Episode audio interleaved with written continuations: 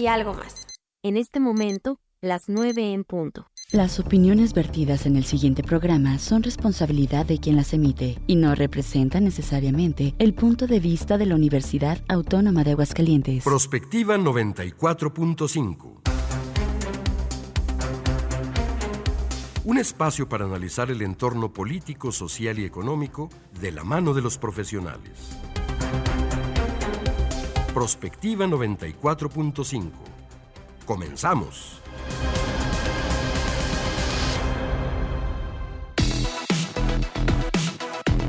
Hola, muy buenos días. Bienvenidos a Prospectiva 94.5. Gracias por estar cerrando esta semana con nosotros. Estamos contentas como todas las mañanas porque además llegamos al viernes y al mes de diciembre. Es primero de diciembre de este año 2023. Gracias a todos ustedes por acompañarnos a lo largo de todos estos meses. Y bueno, gracias, les decía yo, por cerrar esta semana con nosotros a través de la frecuencia modulada de Radio UAA.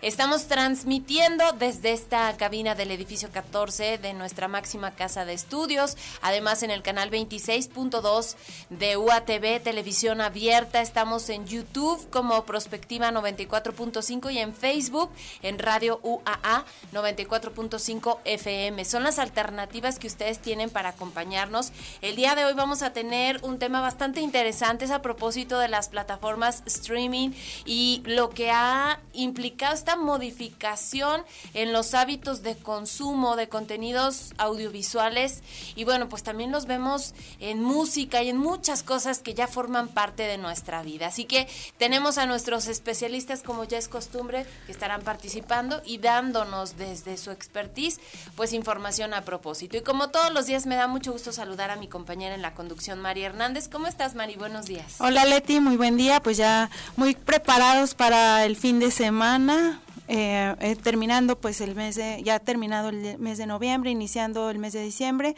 Hoy además se celebra el Día Mundial de Lucha contra el SIDA, que yo creo que debemos hacer siempre una reflexión sobre el tema de la educación sexual, de lo que ya hemos hablado muchas veces aquí en el programa, y también pues de la prevención en materia de salud, que creo que en este sentido se ha quedado un poquito rezagado, mm, sobre todo porque pues se vieron bajar mucho los temas de VIH cuando se hizo toda esta prevención, etcétera, y ahora pues se ha dejado un poquito olvidado, ¿no? El uso de los preservativos, etcétera. Creo que hay que recordarlo y hacer una reflexión al respecto. Claro que sí, sobre todo que los jóvenes tengan toda esta información y que los padres de familia estemos atentos y además el sector salud que ha avanzado mucho la ciencia y que está pendiente pues de los tratamientos obviamente que se tienen que entregar a las personas con esta enfermedad que ya no es mortal, pero que bueno, pues todavía genera por ahí algunas situaciones de rechazo, que esto no debería de estar sucediendo. Así que ser conscientes justamente en este día.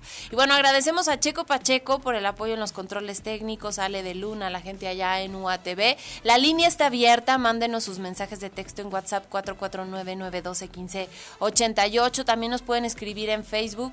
Les decía yo, es Radio UAA 94.5 FM, nuestro perfil. Ahí mándenos un mensaje también si quieren opinar del tema, si quieren saber de algún tema o si quieren aportar algo a lo que compartan hoy nuestros invitados. Y bueno, si les parece, iniciamos. Nos vamos a ir directamente con el resumen en la información.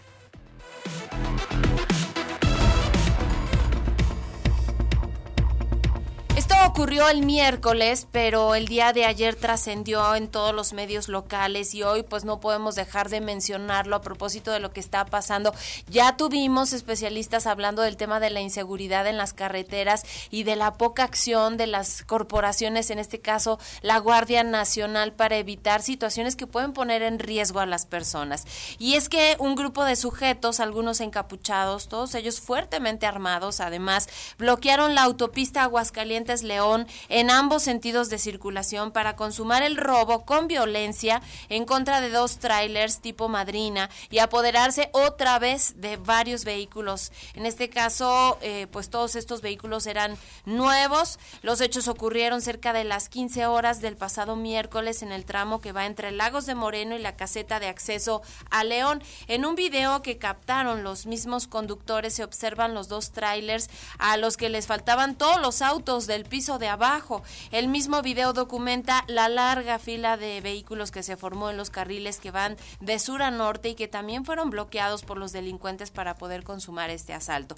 Al final del video, el autor del mismo, que publicó por supuesto esto en redes sociales, observa cómo se aproxima una patrulla. Ya después de mucho tiempo llega esta patrulla de la Guardia Nacional, pero para ese momento pues los criminales ya tenían muchos minutos de ventaja con el botín en sus manos.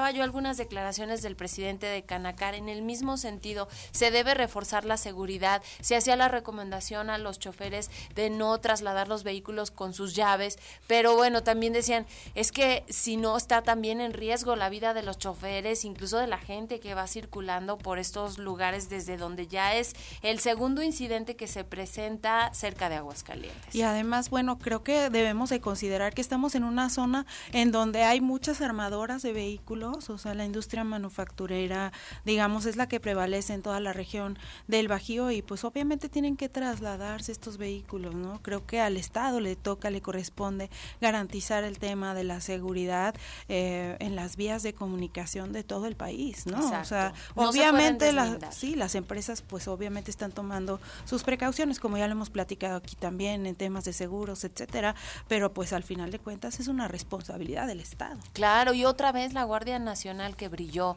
por, su, ausencia.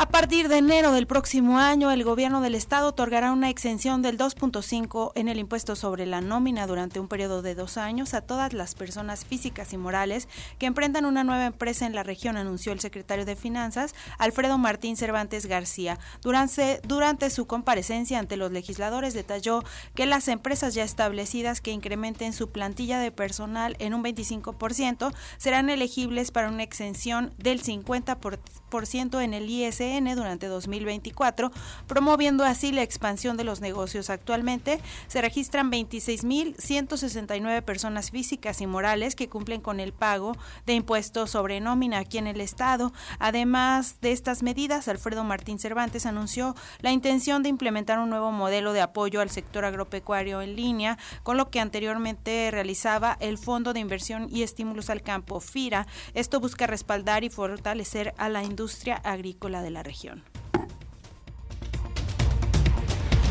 Lo platicábamos y hoy hace el anuncio el presidente de la República, Andrés Manuel López Obrador, en la mañanera, eh, habla de este aumento al 20% al salario mínimo a partir del primero de enero. El salario será de 249 pesos diarios, equivalente a 7.508 pesos al mes. En la frontera norte, en la zona libre, este será de 375 pesos diarios. Vamos a escuchar con el sector obrero, con el sector empresarial, un acuerdo para incrementar en 20% el salario mínimo a partir del el primero de enero. Esto es histórico porque significa que vamos a cumplir lo que ofrecimos al inicio de nuestro gobierno de aumentar el salario mínimo en términos reales al doble. Cuando llegamos, el salario mínimo era de 88 pesos diarios, 2.600 87 pesos mensuales. Y a partir del primero de enero, el salario mínimo va a ser de 249 pesos diarios, 7.508 pesos mensuales. Y hoy es un día determinante para el estado de Nuevo León, porque pues se tendrá que asumir el nuevo gobernador, quien estará en sustitución de Samuel García en su licencia. Hay dos personas que se disputan el gobierno. Hoy el presidente de la República justamente minimizó lo que sucedió en el Congreso de Nuevo León y la confrontación entre Samuel García y el Congreso Estatal que instauró a Luis Enrique Orozco Suárez como gobernador interino. Enfatiza que no es nota que lo de hoy es el aeropuerto de Tulum, aunque después comentó que pues si es necesario ellos podrían intervenir en el caso de que ambas partes soliciten la intervención de la presidencia de la República. Vamos a escuchar a Andrés Manuel López Obrador. Tampoco hay que alarmarse mucho o empezar a exagerar, porque pues las instituciones estatales, federales, tienen un funcionamiento normal. Y pues ayer el PAN estatal se encargó de circular las imágenes de los presuntos violentadores en la sesión celebrada la noche del miércoles cuando se designó al, al cargo en el cargo de gobernador interino al ex vicefiscal Luis Enrique Orozco. Mientras tanto, a través de sus redes sociales, el gobernador del estado, Samuel García, advirtió que no va a dejar que el PRIAN se apodere del gobierno tras la designación de Orozco. Hoy por la mañana escuchábamos a ambos, este, digamos, gobernadores interinos, uno uno este nombrado encargado de despacho por el gobernador actual, que es Samuel García, a Javier Navarro, que decía pues que él no tiene duda sobre la, la, existencia de una suspensión que ha dado la justicia federal y que pues él continuará en el cargo como lo estableció el gobernador Samuel García y que la fuerza civil, es decir, las policías estatales y municipales, saben de ello y van a respaldarlo. Y ya veíamos que se envalló todo el este Palacio de Gobierno de, Nuevo León. Mientras tanto, Orozco, por su parte, asegura que el Tribunal Electoral le dio la facultad al Congreso y que él además ha ofrecido continuidad en los proyectos de Samuel García. Pues vamos a ver un encontronazo hoy seguramente por la noche, seguramente. El día de hoy y bueno,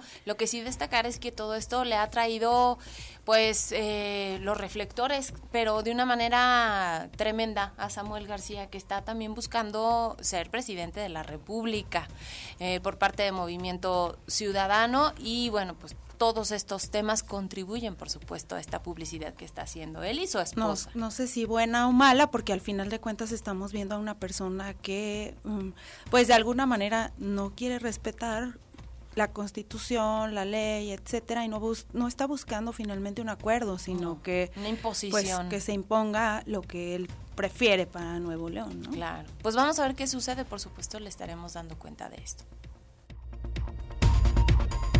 Bueno, en información internacional, Ilana Gritsewski, de origen mexicano, retenida por la milicia en Hamas, en la franja de Gaza, ha sido liberada, según anunció la canciller mexicana Alicia Bárcena. La gestión diplomática para su liberación contó con la mediación del gobierno de Qatar. Con enorme alegría informo que Ilana, eh, pues una de las dos retenidas en Gaza, fue liberada hoy. A nombre del gobierno de México agradecemos profundamente al gobierno de Qatar por su invaluable mediación en este proceso, según expresa la canciller en un comunicado. Alicia Bárcena también compartió que continúan trabajando arduamente para asegurar la liberación del otro connacional retenido en Gaza, el es Orión Hernández, así como de dos tripulantes mexicanos del buque Galaxy Leader, quienes también están en esta situación de retención. La Secretaría de Relaciones Exteriores había desplegado esfuerzos y coordinación con diversas partes involucradas en este conflicto para lograr la liberación de los ciudadanos mexicanos. Ambos habían sido presuntamente secuestrados junto a sus parejas sentimentales.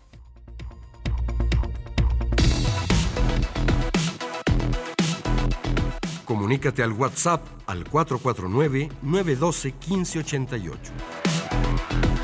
Búscanos en Facebook como Radio UAA o en Instagram, Radio UAA 94.5 FM.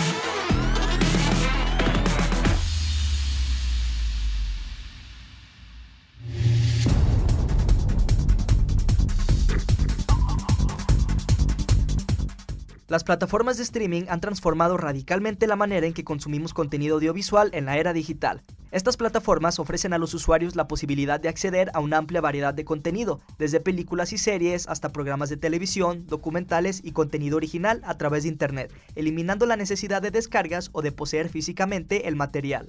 Este cambio en el paradigma de consumo de medios ha sido impulsado por varias plataformas líderes como Netflix, Amazon Prime Video, Hulu, Disney Plus y otras, que han redefinido la experiencia de entretenimiento. La conveniencia de poder ver contenido en cualquier momento y lugar, junto con la capacidad de personalizar las preferencias de visualización, ha llevado un cambio significativo en los hábitos de consumo de los espectadores. Las plataformas de streaming están invirtiendo considerablemente en la creación de programas exclusivos y películas, lo que ha llevado a un aumento en la calidad y diversidad del contenido disponible. Este enfoque ha democratizado el acceso a la producción de contenido, permitiendo a creadores independientes y estudios más pequeños competir en un mercado global. La interactividad también ha ganado relevancia, con algunas plataformas experimentando con formatos que permiten a los espectadores tomar decisiones que afectan en el desarrollo de la trama. En paralelo, se ha generado también un problema para poder accesar a todos los contenidos, pues cada una de estas plataformas tiene un costo para poder acceder, con lo que para muchas familias se convierten en inaccesibles, y la televisión abierta continúa siendo su opción más viable. Sin duda, el mercado de los contenidos streaming y plataformas digitales ha revolucionado el mercado audiovisual en cuanto a producción, distribución y comercialización. Un tema que se ha vuelto por demás interesante y que abordaremos hoy en Prospectiva 94.5 FM.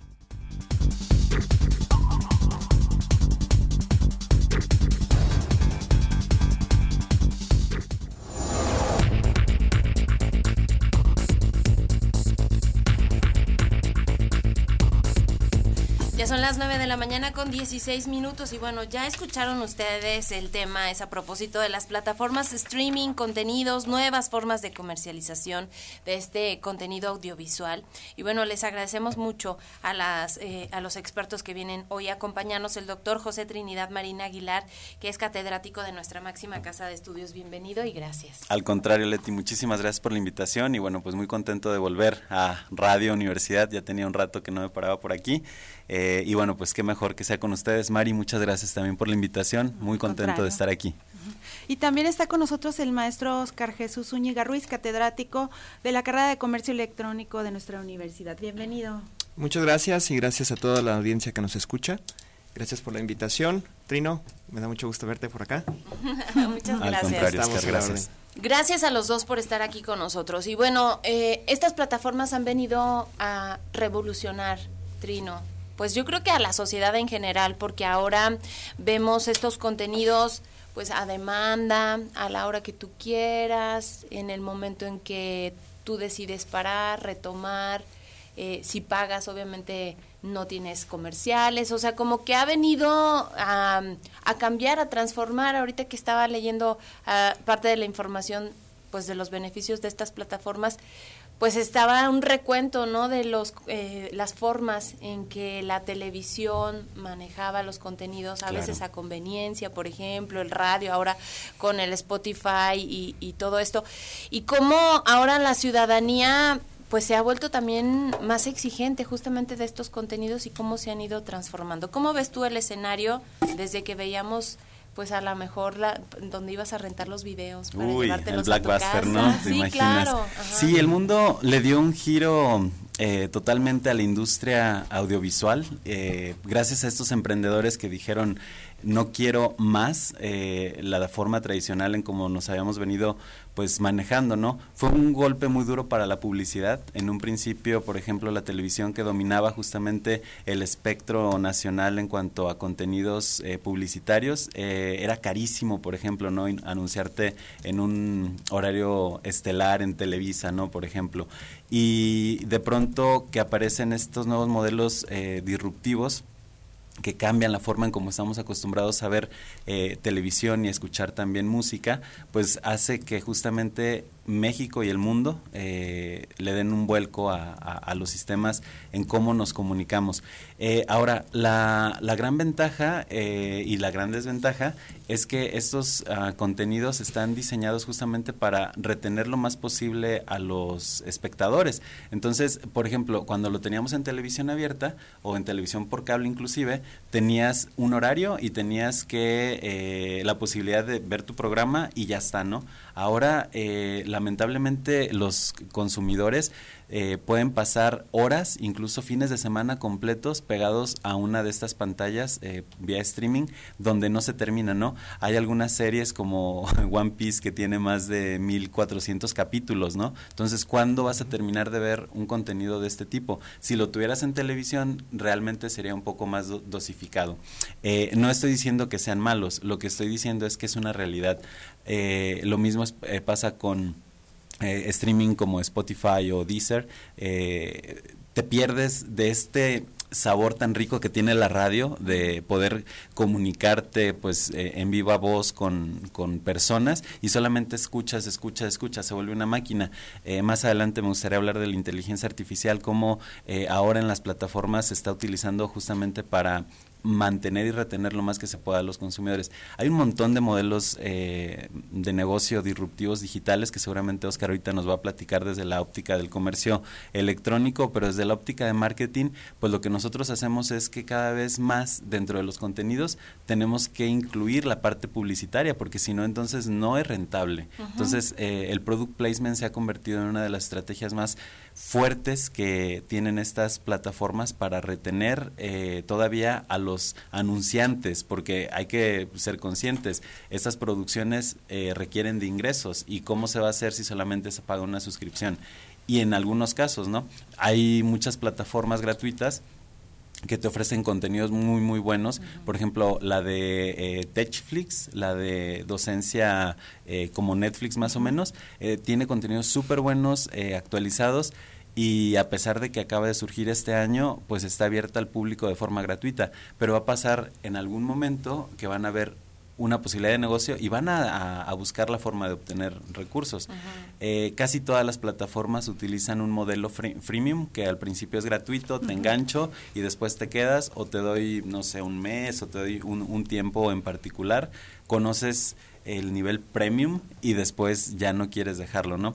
Entonces, eh, contestando un poco a tu pregunta, eh, ha cambiado la forma de cómo el consumidor adquiere eh, contenido audiovisual, sí, y obviamente ha sido tanto para bien como para mal. Y es algo que tenemos que ver. Algo que me encanta de esta universidad, que deberíamos de tener en letras doradas en todas las puertas de los salones, es que en esta institución siempre se van a enseñar todas las filosofías, pero jamás se va a recomendar una. Y lo mismo aquí, ¿no? Con la cuestión del streaming, todo lo bueno y todo lo malo, pero al final el cliente es quien toma la decisión de si se queda allí o prefiere mejor eh, dejarlo. Pero es complicado porque los algoritmos están diseñados para que la gente se enganche y se quede lo más eh, posible. Sí, y eso, si somos realistas, pues eh, en lugar de convivir, de salir a hacer deporte, de tener espacios de recreación, pues lo has cambiado por una pantalla y cada vez más, ¿no? O sea, en 8 pulgadas está toda tu vida. E incluso antes, pues hasta el tema de la televisión era un momento de convivencia, porque toda la familia iba a ver a lo mejor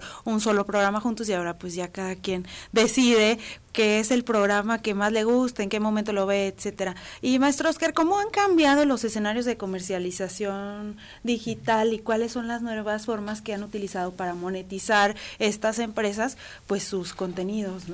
Bueno, eh, una de las características muy esenciales que suele pasar ahorita con el tema de on demand es el tema de la suscripción. Esto tiene que ver con la psicología del dolor de pagar.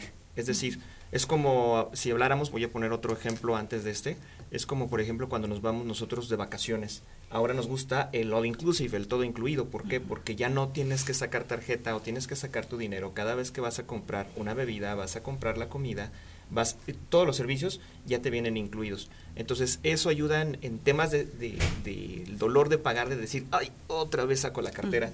Entonces eso es lo que evita el tema de la suscripción. Ayuda a, ese, a esa posibilidad de que el usuario diga, yo sé que pago una cantidad y de ahí no pasa. Y la otra, bueno, a menos que sea ya algún otro servicio de pago por evento o algo por el estilo, algún especial, pero la suscripción en ese sentido ayuda y más porque ni siquiera ya se da cuenta el usuario cuando se hace el cobro, o sea, ya está automatizado el cobro, preautenticado, digamos, en el sistema, algo similar a lo que le llamamos eh, domiciliación del servicio con el banco, es, es, distinto técnicamente, pero es más o menos similar. Entonces, aquí lo que va a suceder es que el usuario pues le llega el cobro de su plataforma, vamos a decir de Netflix, de Spotify, y simplemente ya lo ve en su recibo y ya se dice, ah, ya está, ya está pagado. Entonces sigue viendo y si no lo ve tal vez tanto este mes, pero de tomo ya no se desuscribe porque ya vienen las vacaciones de diciembre, ya va a tener más tiempo de, estar en la televisión y, ni siquiera se acuerda, o sea, no, ya no se acuerda si cancelarlo o no cancelarlo, si pagar o no pagar. ¿Por qué? Porque ya está automatizado ese servicio. Entonces, en ese sentido, es en lo que ayuda mucho en los servicios actuales que son de pago recurrente, lo llamamos también así, donde el usuario ya no ve ese proceso de pago, ya no lo no lo está analizando cada vez que se hace el No le está pesando. No le está pesando exactamente. Psicológicamente, pues no, no, ni siquiera se da cuenta, ¿verdad? Cuando sucede el cobro, ya nomás de repente le sale la notificación al celular, ya, ya se hizo el cobro. El problema es que son muchos, ¿no? O sea, a lo mejor muchos diferentes plataformas y entonces pues ya se engancha uno con muchos pagos, ¿no? También. Sí, exactamente. De hecho, eso es lo que está sucediendo muchas veces, que hay quienes tienen que pagar suscripciones que pagan la de Disney Plus y pagan la de HBO y pagan la de eh, Netflix, etcétera, y están pagando varias plataformas. Y ahí también viene la pelea entre las plataformas en el tema de cómo retener al usuario en, en la suya, ¿verdad? Que ese sería otro tema que tal vez podríamos tocar. Y que eh, a final de cuentas, cuando estas plataformas entran en pelea es donde buscan ahora cuál es el factor diferenciador con el que puedan decir yo soy mejor que el otro y no se van de aquí. Y ahí es donde empiezan a entrar con sus contenidos exclusivos, donde dicen, ah, ok, ahora yo creo mi propio contenido donde va a estar única y exclusivamente en mi plataforma. Bueno, a veces tienen algunos convenios, eh, por ejemplo, a veces en algún país en particular va a salir primero en televisión algún, alguna serie, aunque sea propia de Netflix, pero por algún convenio en particular y después ya sale Netflix en ese país. Entonces hay algunos casos exclusivos, pero digamos que en general pues ellos tienen su propio contenido y ahí es donde pueden buscar el gancho para que para que se queden. Decía Trino algo muy importante en el sentido de que al principio hay algunas plataformas que te ofrecían este servicio gratuito. Hemos escuchado aquí varios analistas que dicen nada es gratis, o sea, tú crees que es gratis, pero no, están tomando tu información, están viendo tu perfil y luego ya vienen estos ganchos de que te ofrecen a lo mejor el servicio premium y luego ya te empiezan a cobrar. Pero la cuestión es que mientras está arrancando, nosotros a qué nos exponemos justamente y ¿cómo le hacen para sobrevivir? O sea, ¿ya es con patrocinadores o cómo, cómo es esta parte? A ver, las plataformas de por sí tienen un presupuesto y hacen un cálculo eh, del valor del cliente. O sea, por ejemplo, en el caso de Netflix, eh, un cliente promedio permanece 25 meses. Entonces, ellos ya, perdón, pueden hacer una prospectación respecto al número de clientes que van a tener y de ahí pueden hacer... Eh, eh, una posibilidad de cuánto ingreso van a recibir durante esos 25 meses. De hecho, mucha gente olvida que está suscrito por lo que justamente Oscar decía hace un momento, el pago recurrente eh, está ahí programado y entonces la empresa empieza a poder decir, bueno, este dinero lo voy a tener en un futuro y puedo eh, hacer un apalancamiento con bancos o con inversionistas. La realidad es que eh, el problema en el que nos encontramos en este momento con plataformas específicamente de streaming, de lo que estamos hablando, porque hay una infinidad de negocios eh, digitales muy distintos que también están rompiéndola en diferentes ámbitos, el problema es que eh, la gente se está también percatando de que hay tantas opciones gratuitas que ahora sí, estas cómo le hacen para sobrevivir. Y entonces nuevamente regresamos a lo, a lo antiguo. Es como, es un ciclo, ¿no? Y entonces volvemos a la publicidad. La publicidad como el elemento que empuja justamente la creación de estos contenidos.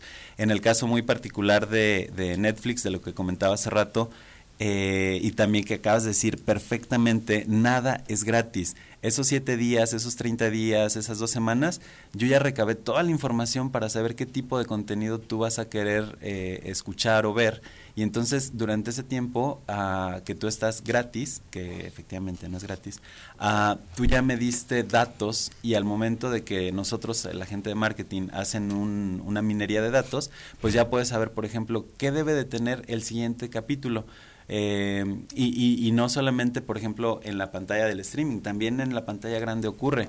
O sea, pensar en un endgame de, de Marvel, por ejemplo, fue construido justamente con metadatos, no simplemente porque el guion de los cómics decían eso. O sea, es una decisión de incluir, por ejemplo, en otras películas, y hablando muy en particular del marketing de nostalgia, a, estos, eh, por ejemplo, tres Spider-Man, ¿no? Que los pones en una misma pantalla, en un mismo momento, la gente se vuelve loca, pero en realidad es porque esa información no la dieron. No es una cosa como que, ay, el creativo se le ocurrió.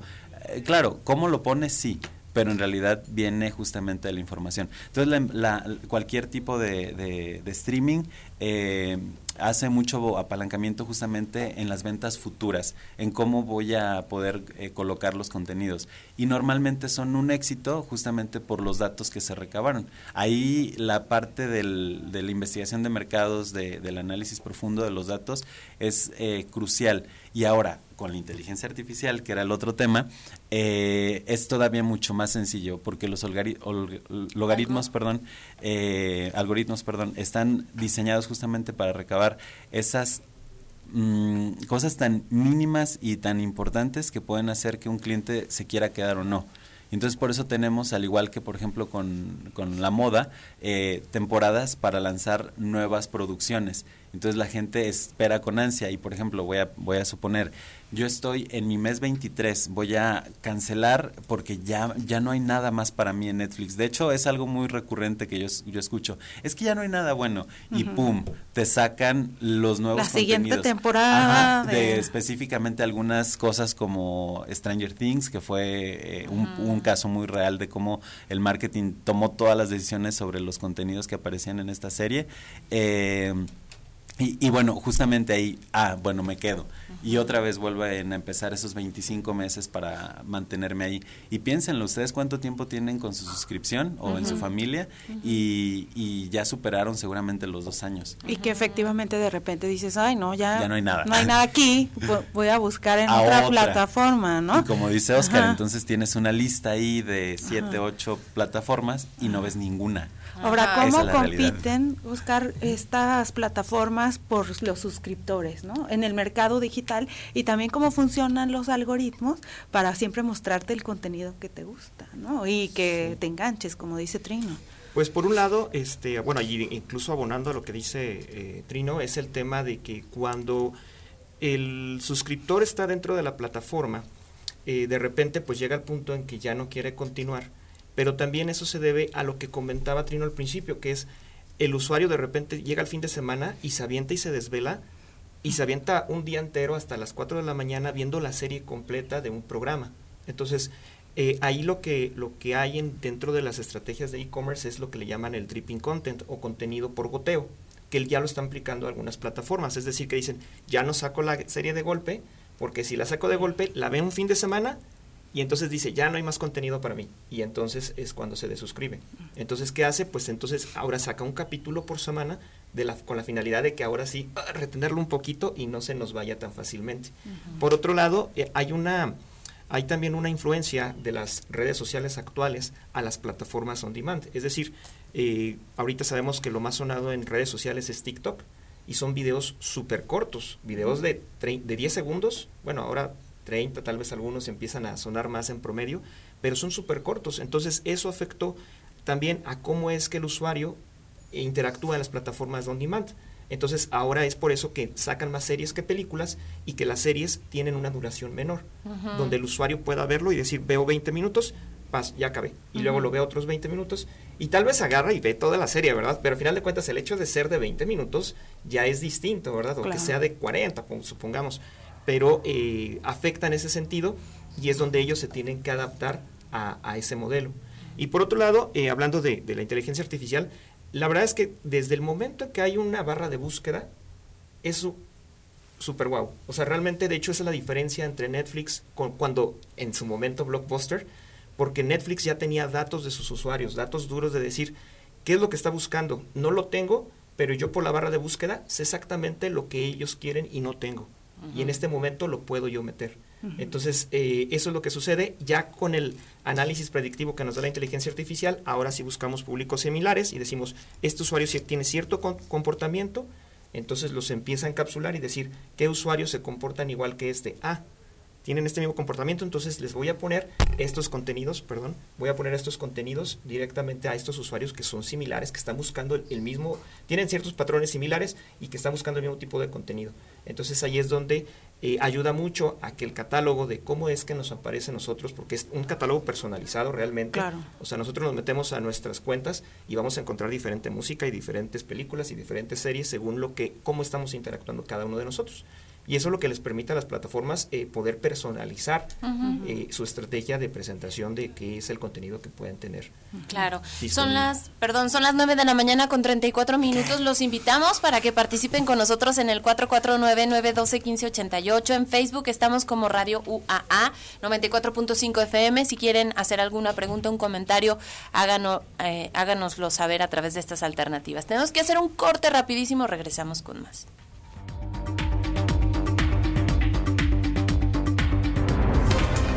Prospectiva 94.5. Escucha Radio UAA 94.5 FM. El fentanilo es una de las drogas más peligrosas que puedes probar. Es muy difícil detectarlo. No tiene olor ni sabor. Te lo pueden ofrecer en polvo blanco, pastillas o aplicado en pequeños pedazos de papel. También lo mezclan con gotas para los ojos o aerosol nasal o lo añaden a dulces o golosinas. Por eso, cuando te ofrezcan cualquier sustancia, la que sea, nunca aceptes. Si te drogas, te dañas. La felicidad que necesitas está en ti, con tu familia, tus amigos y la comunidad. Secretaría de Educación Pública. Gobierno de México. Las y los diputados aprobamos el presupuesto de egresos de la Federación para el ejercicio fiscal 2024 con recursos superiores a 9 billones de pesos. Con ello se cumple el compromiso constitucional de asignar los recursos necesarios para la operación del país conforme a nuestra facultad exclusiva y dentro del plazo de ley. Porque México eres tú. Legislamos para todas y todos. Cámara de Diputados. Legislatura de la Paridad, la Inclusión y la Diversidad. Esta es la historia de una niña que vendió gelatinas para ayudar a su familia. Rebelde y decidida, huyó del maltrato a la Ciudad de México y se convirtió en ingeniera y jefa delegacional. Aclamada por los ciudadanos, sorprendió a México al convertirse en la líder esperada. Ella sabe lo que cuesta salir adelante y quiere que para ti sea más fácil. Esta es la historia de Xochitl. Cambiemos el rumbo. PAN. Mensaje dirigido a militantes de Acción Nacional. Ahí viene la cuarta transformación, con este ritmo que está sabrosón, unidos en una revolución que mi México lindo merece hoy. Ay, a la izquierda como el corazón. Vete, vete, es la cuarta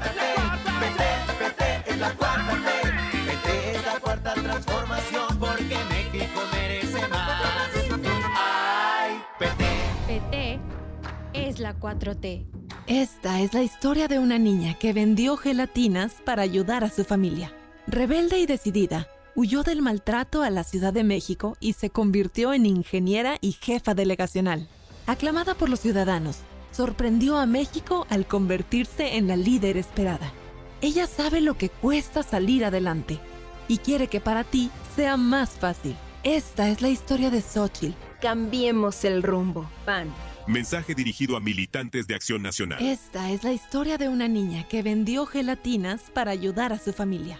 Rebelde y decidida, huyó del maltrato a la Ciudad de México y se convirtió en ingeniera y jefa delegacional. Aclamada por los ciudadanos, sorprendió a México al convertirse en la líder esperada. Ella sabe lo que cuesta salir adelante y quiere que para ti sea más fácil. Esta es la historia de Xochitl. Mensaje dirigido a militantes del PRD dentro del proceso de selección interna. PRD. Ya no tienes pretexto para tramitar, renovar, reponer o recoger tu INE, porque los módulos de atención ciudadana también estarán abiertos los días sábados en un horario de 9 a 16 horas.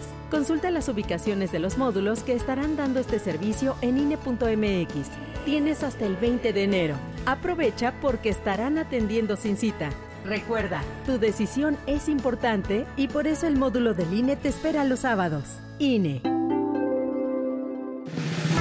En el Tribunal Electoral, las decisiones se toman colectivamente, respetando las diferencias, pero con un denominador único: tutelar los preceptos constitucionales que rigen la materia electoral con certeza jurídica e independencia, sin condicionamientos de actores o partidos políticos. La aplicación de los principios de certeza, imparcialidad, objetividad, legalidad e independencia son trascendentes en la resolución de controversias, pues garantizan el consenso social. Tribunal Electoral del Poder Judicial de la Federación. Justicia que fortalece la voluntad ciudadana.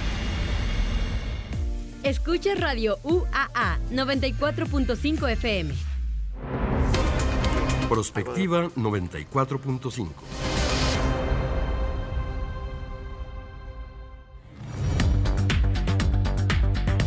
Ya son las 9 de la mañana con 39 minutos. Eh, estamos hablando de las plataformas streaming, los contenidos, las nuevas formas de comercialización. Y la verdad es que se ha ido rapidísimo este programa. Gracias a Brenda Ponce que nos está siguiendo esta mañana a través de Facebook en Radio UAA 94.5 FM. Si ustedes tienen algún comentario, háganoslo saber también en WhatsApp 449-912-1588. Y bueno, eh, hemos platicado pues de muchas cosas que a lo mejor no analizábamos y cómo están pues implementando la tecnología, la inteligencia artificial para pues tratar de seguir reteniendo al usuario, de cómo pues hasta personalizan tu perfil y ahorita platicabas de cosas bien importantes, Trino, de, pues incluso haciendo referencia a lo que a ti te gusta, en una misma serie te aparece una portada a ti, otra a Mari, cosas así que pues te tienen ahí cautivo, pero además de esto,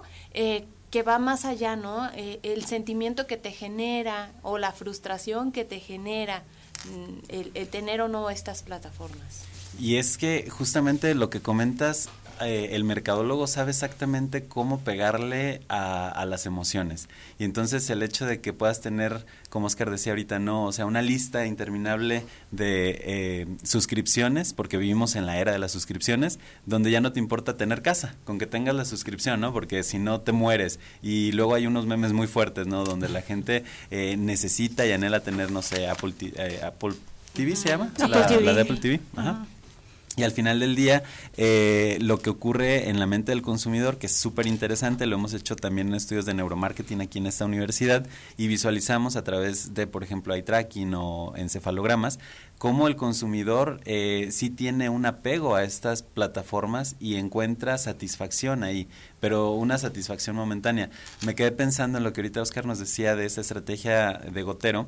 Eh, muchísima gente, eh, bueno, nos, nos ha dicho que esperan hasta que esté toda la serie para hacer el maratón. Entonces, las, las eh, industrias están haciendo el esfuerzo por no tener esa adicción o no generar esa frustración cuando se te acabó el contenido, pero el consumidor al final del día, eh, pues es raro, ¿no? Y entonces espera hasta el final y se lo chuta en un fin de semana y después tiene la sensación de que eh, fracasó, que ya la plataforma no le da.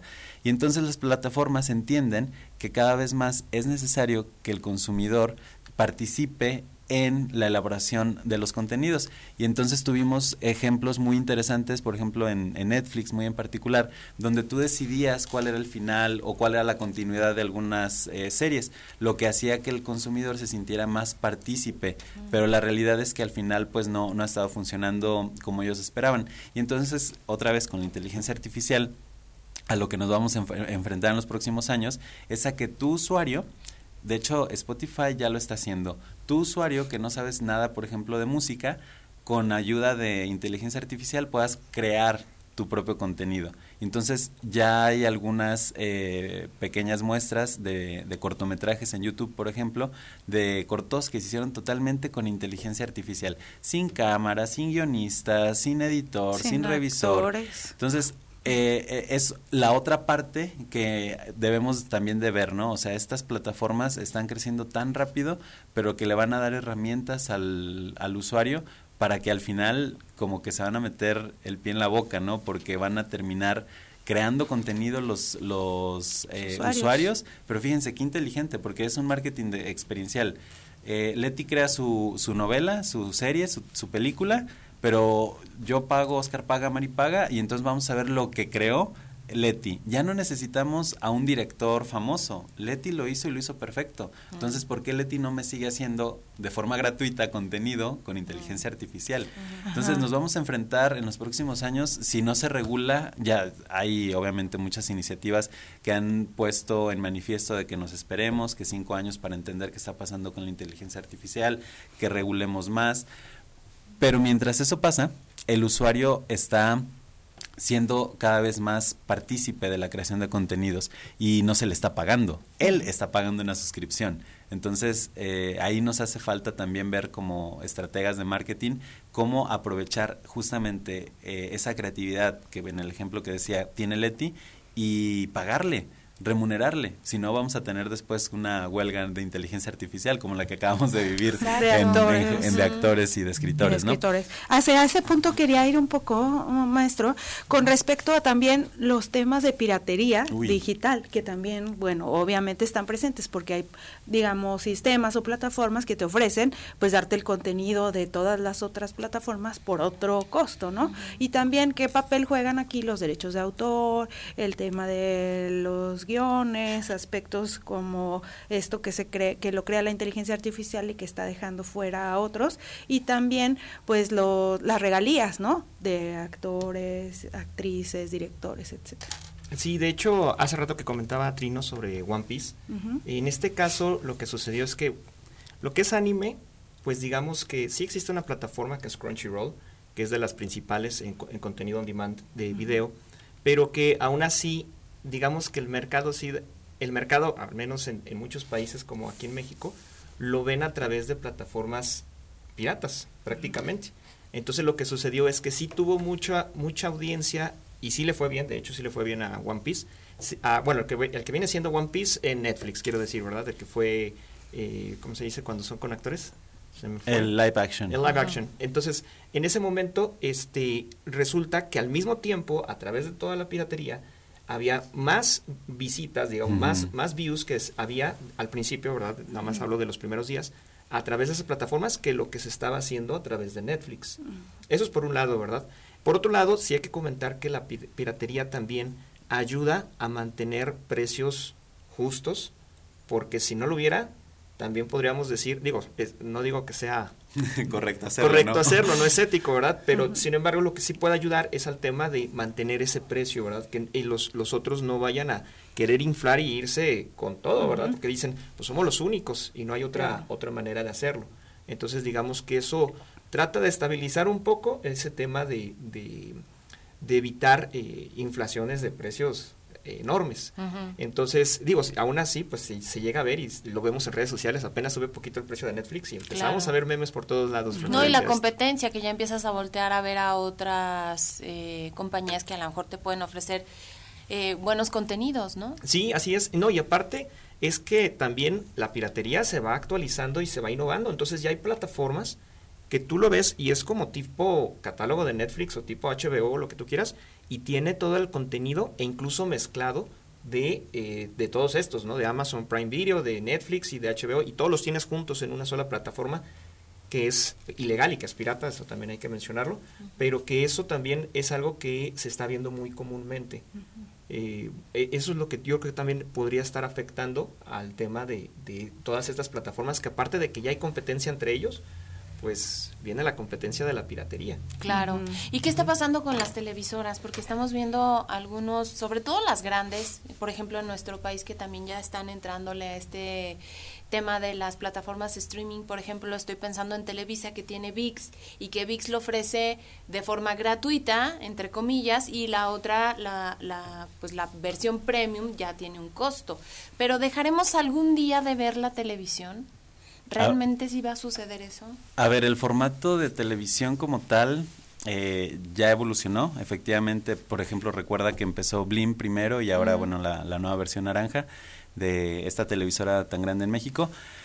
Y, y obviamente son conscientes de que hay un cambio generacional. Entonces, la generación que todavía ve televisión de forma habitual, que, que estamos hablando de los eh, 50 en adelante, difícilmente van a dejar la televisión. Pero esto no es una pelea que hubiera iniciado en realidad el streaming. La pelea inició cuando el Internet en general aparece como medio también de, difusión, ¿no? Eh, la televisión sí tiene los días contados en el formato en el que está diseñada. Eso sí es una realidad. Y no, no digo que en el 2024, en el 2025, pero si no son capaces de adaptarse a los segmentos más jóvenes, eh, sí va a tener problemas. Ahora a mí me parece muy gracioso que los programas de revista de, de estas grandes televisoras, de las tres en, en realidad que hay en nuestro país, eh, dedican muchísimo tiempo a decir qué, qué hay en Instagram, qué hay en TikTok. O sea, realmente eh, están siendo simplemente mm, repetidoras, Repetidoras. de lo que ocurre en redes sociales. Entonces no han sido capaces en realidad de ver un nuevo modelo. Y sí lo hay.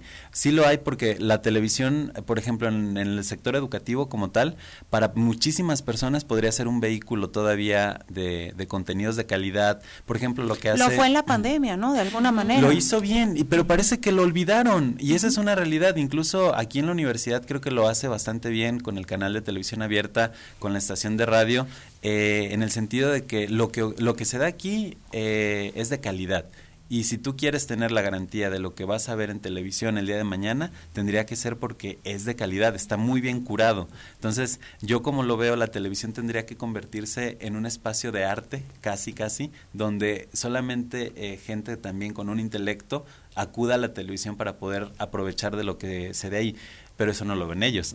No. Entonces ellos quieren dar basura para poder tener espectadores, pero los espectadores más jóvenes no quieren estar en televisión, porque en su teléfono, en su pantalla, literalmente tienen toda eh, la- la- el contenido que ellos quieren. Entonces, tanto radio como tele, radio menos, honestamente, eh, afortunadamente también, pero tele tiene que cambiar eh, drásticamente o morir. Y en países ya muy desarrollados como Dinamarca, por ejemplo, que ahorita comentabas, o sea, la televisión te persiguió lo más que pudo. Estaba antes en la sala, luego se fue al cuarto, luego a la cocina. Y ya los eh, daneses, por ejemplo, no compran televisiones. No es un producto que compres como para ver televisión. Se compra como un frame para ver tus fotografías o para ver redes sociales. Entonces está cambiando. Las televisoras eh, tienen que migrar a streaming y, y apoyarse a lo mejor de otras plataformas como YouTube para tener eh, clientes y poder monetizar.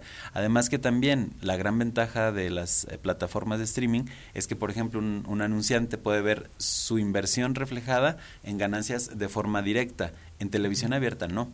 Porque tú inviertes y no sabes si lo vas a recuperar o cómo lo vas a medir. Es muy difícil medirlo. Y El las feedback- cantidades también son con una diferencia abismal, ¿no? Abismal, sí. Acá, por ejemplo, puedes invertir desde mil pesos y tener un alcance importante y pues en una producción de televisión normalmente pues arriba, bueno, ahora ya no tanto, pero yo recuerdo que 30 segundos en televisión abierta en horario estelar del canal de las estrellas eran casi 300 mil pesos, ¿no? O sea, era imposible que un microempresario quisiera, Anunciarse. bueno, pudiera más bien anunciarse. Y ahora cualquiera lo podemos hacer. Claro, ¿y qué tanto en calidad de contenidos vamos ganando los usuarios o no? Porque también puede ser que de repente haya unas superproducciones como estas de Juego de Tronos o algo así, pero también hay mucho contenido basura, digamos. Sí, de hecho las plataformas, cada una de estas plataformas on demand que son de suscripción, están sacando sus propios contenidos y buscan invertir millones de dólares para hacer una sola serie. Ahora, aquí en contraste podemos mencionar a YouTube, que YouTube, aunque sea gratuito y es el medio de, de plataforma que vive a través de la publicidad, en realidad tiene contenido y ahí se aplica que, como comentaban ustedes, creo que lo comentaron varios de ustedes, Ujú. Leti, creo que eh, Etrino también, es el tema de que suben contenido gratis. ¿Cuántos usuarios no suben contenido? Y son horas, en, en cuestión de 10 minutos suben horas de contenido a la plataforma de YouTube, independientemente de la calidad. Digo, porque a- a incluso se está usando ya la inteligencia artificial dentro de YouTube y hay muchos canales que lo están haciendo. Desafortunadamente, incluso hay canales que se inventan cosas. Es decir, con la inteligencia artificial se inventan una historia que, por ejemplo, que las pirámides de Egipto generan electricidad y va dirigido a niños. Eh, no, por, no por desinformación, sino por el tema de crear entretenimiento, crear algo diferente en otro lado y que lo vean ahí. Entonces, eso es lo que eh, eh, provoca desafortunadamente ese tema, pero digamos que YouTube dice, pues cuánto tengo que invertir. Pues No. ahí que, que compitan entre los youtubers eh, y compitan a ver qué contenido se crea. Algunos van a monetizar, otros no, pero a final de cuentas a mí me da ganancias a través de esto. Entonces digamos que en ese sentido, eh, en cuanto a calidad de contenido, pues te podría decir que no estoy seguro si la calidad sea lo número uno y por otro lado la forma de ingreso, porque eh, bien decía Trino que no queremos ya comerciales eh, muchas veces los usuarios, pero es el modelo que realmente va a permitir que el precio no aumente incluso en los que son de premium. Va a llegar al punto en que todos van a ofrecer, aunque sea un comercialito que te pongan a la mitad, pero eso es lo que va a permitir el, el poder establecer, eh, el poder mantener los precios no tan elevados y que el usuario va a terminar aceptando en algún punto. Ya estamos casi en la recta final de este programa, pero yo quisiera que pues nos dieran algún consejo, sobre todo ser cautelosos por el tema de los niños, obviamente, la información que nosotros podemos compartir a través de las que son supuestamente gratuitas, qué ver, qué no ver, qué buscar, qué hacer en este tema. Bueno, en la opinión de, de, marketing, vean todo y consuman todo. Pero en la opinión personal, este, y también no es cierto, con el enfoque social que tiene esta universidad para enseñar mercadotecnia, creo que tenemos que ser realistas que lo que hay en streaming es eh, una variedad tan grande que es difícil no perderte en ese mar de información. La recomendación es siempre eh, visualizar los reviews eh, antes de que te enganches con algo, ver si realmente esto te va a aportar algo y que sean contenidos que te hagan crecer como persona. Entiendo que muchas eh, de, de, las personas en, en nuestro país se conectan para desconectar pero si ya vas a desconectar, pues que te sea provechoso, ¿no? Entonces hay, por ejemplo, en Spotify los audiolibros que te pueden enseñar cosas, en Netflix hay un montón de documentales buenísimos, igual que en Prime, en, Disney, incluso hay cosas interesantes que te pueden enseñar a través de, por ejemplo, Nat Geo que tienen eh, el canal, ¿no? Eh, esa es mi recomendación, que visualicen su tiempo como un tiempo, sí de recreación, pero que sirva también de aprendizaje. Uh -huh. Que no se aíslen, ¿verdad? Porque luego si vemos a las familias cada uno en su en cuarto, su cuarto viendo... sí. sí, esa parte es muy lamentable y lo vamos a seguir viendo porque las generaciones más jóvenes están eh, educadas para sobrevivir solos, entonces uh -huh. eh, habrá un problema en el futuro. Uh -huh. Adelante, maestro. Sí, pues bueno, antes de dar mi este, recomendación sería cuestión nomás de, de comentar eh, Red Hastings, que es el creador de Netflix, en alguna ocasión le preguntaron hace unos años atrás que quién consideraba su competencia. Nosotros esperábamos que dijera, ah, bueno, pues las plataformas que le están entrando también al, video on demand. Sin embargo, su respuesta fue el sueño. Es decir, él dice, mientras menos duerman las personas, para mí mejor, porque van a durar más tiempo dentro de mi plataforma. Y es algo fuerte y sí está, está este, publicado, ¿no? Lo que él está declarando. Y eso fue hace algunos años atrás. Entonces, para los papás este, que nos están viendo, les diría control parental. Uh -huh. No se olviden de este tema, ponerle control parental a los dispositivos de los niños, poder medir. Es más, el problema de la adicción, de la tecnodependencia, de la adicción a, a los celulares, lo tenemos adultos también. Entonces, a un niño va a ser mucho más fácil poderlo enganchar a estos temas. Claro. Entonces, yo les diría controlar, tener aplicaciones de control parental. Hay varias, tanto en Android como en iOS y en demás dispositivos, en Windows, en Mac, de lo que quieran, para poder controlar el tiempo y el contenido que están viendo los niños. Veo papás muy preocupados en el tema de que sus hijos eh, no estén en Facebook, pero sí los dejan estar en TikTok.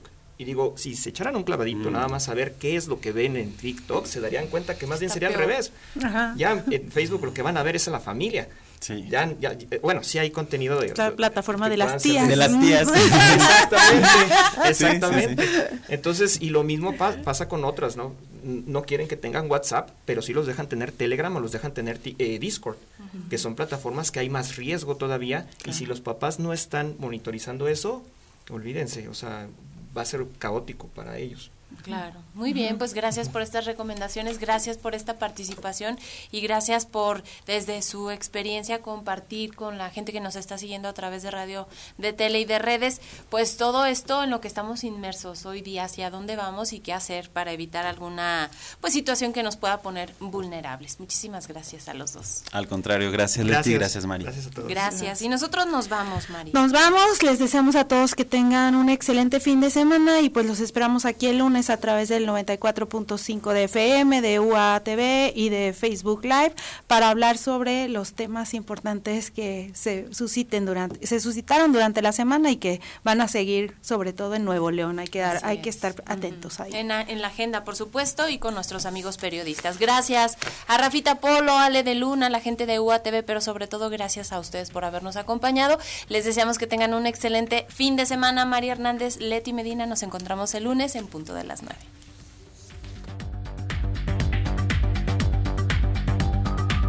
Prospectiva 94.5.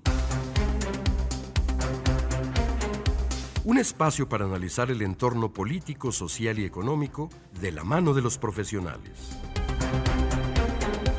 Prospectiva 94.5.